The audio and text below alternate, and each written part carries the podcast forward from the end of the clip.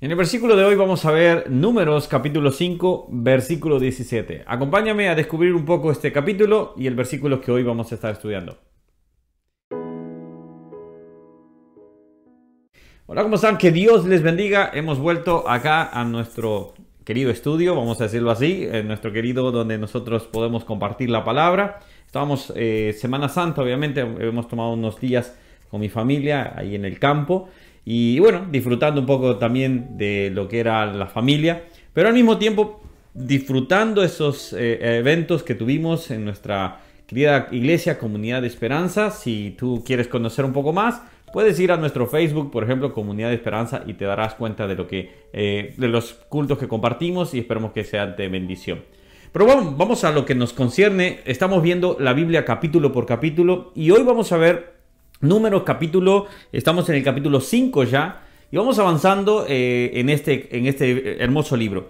Al ver números, por ejemplo, vamos, este capítulo vemos que empieza con unas leyes ya de, restitución, eh, leyes que ya hemos visto en, Levítico, por ejemplo, si tú no lo has visto, puedes verlo acá.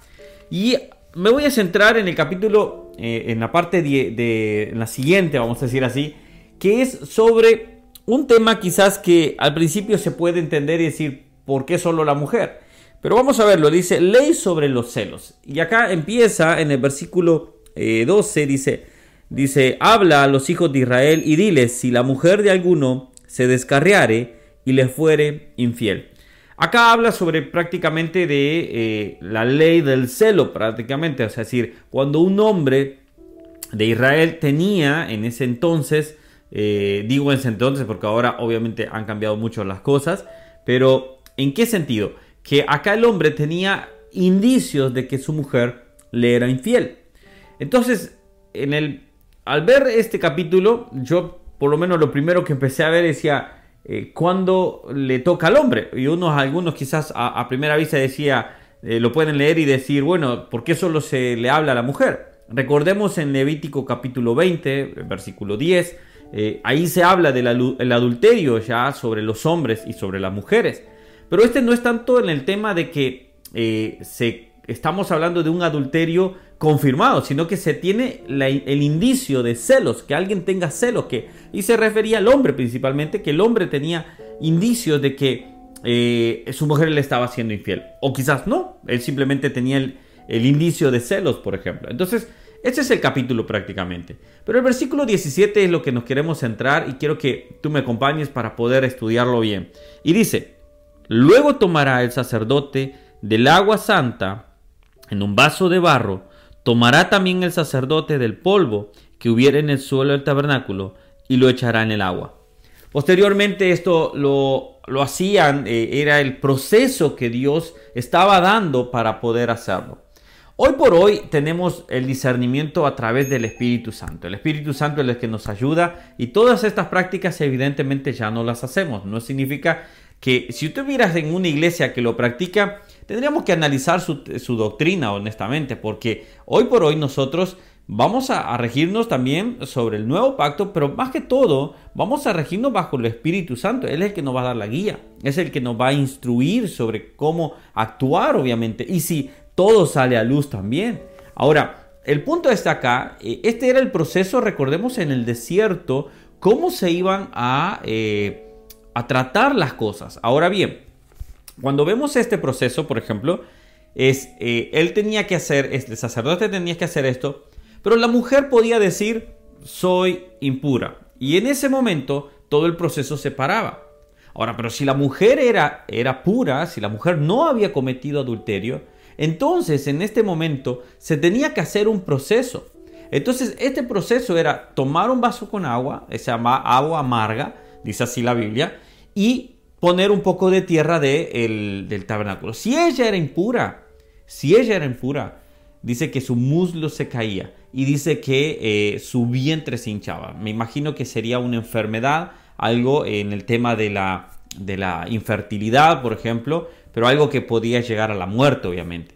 Ahora, el punto es acá también, es que si ella era pura, no pasaba nada, no le iba a pasar nada. Entonces, vemos cómo Dios siempre daba el proceso para tener, para cuidar al, inocente. Él salvaguardaba al inocente. Si la mujer era inocente, no iba a pasar nada.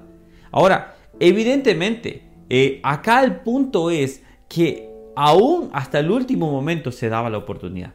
Entonces, lo que vemos acá, y una vez me acuerdo que un pastor amigo decía, decía esto, eh, prefiero que se me, se me escape un culpable a condenar un inocente. Me gustaba mucho esa frase.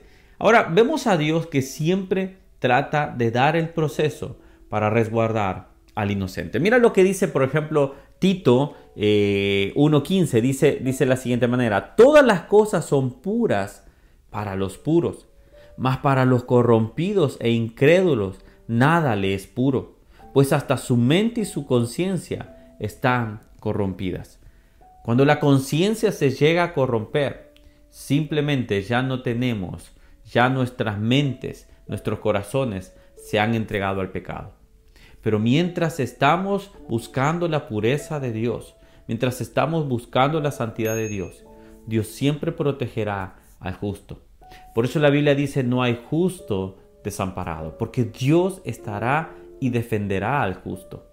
Y cuando nosotros lo vemos en la vida cristiana, cuando lo vemos en, el caminar nosotros, Dios está buscando hombres y mujeres justos. Al cielo no entrarán personas buenas, al cielo entrarán las personas que ante los ojos de Dios seamos justos. ¿Y cómo somos justos? Somos justificados pues por la fe en Cristo Jesús. Entonces, vemos que nosotros debemos vivir una vida justa, una vida íntegra, una vida de santidad. Hemos visto este tema en, Levítico mucho, muchas veces en este, en este último mes y debemos de seguir viviendo. Los tiempos son difíciles, querida iglesia, queridos hermanos o querido amigo. Los tiempos son muy difíciles y debemos buscar la santidad cuanto todo. Sé que quizás alguien puede estar peleando con un pecado, puedes estar peleando con alguna situación, pero créemelo, que busca la santidad. Y cuando encuentras la santidad, cuando tú la haces parte de tu vida, ya el pecado ya no se vuelve tu batalla. Ya el pecado ya simplemente pasa a un punto donde tú quieres agradar más a Dios que, eh, que ofenderle, obviamente. Entonces ya no es una pelea tanto tuya, ya se incorpora a Dios a ayudarte.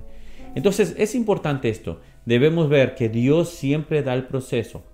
No veamos este capítulo tan injusto y decir, bueno, como yo quizás al principio lo estaba viendo, porque obviamente uno puede leer, ¿por qué solo la mujer? Pero Anteriormente ya había dado la ley sobre el adulterio, pero el punto era acá salvaguardar también al justo. Ahora, si la persona era encontrada injusta, evidentemente el castigo era sobre ella. Y ahí es donde hoy por hoy sigue dando la oportunidad a todas aquellas personas que aún siguen en pecado para que se puedan santificar, para que se puedan justificar por medio de la fe en Cristo Jesús. Que Dios te bendiga y nos vemos en el día, en el, capítulo de mañana. Y si no te has suscrito a este canal, no lo había podido decir, hazlo por acá, así te puedes, eh, te puedes eh, suscribir y al mismo tiempo te va a avisar cada vez que subimos un nuevo video. Pero dale a la campanita para que te pueda avisar. Que Dios te bendiga y nos vemos el día mañana. Chao, chao.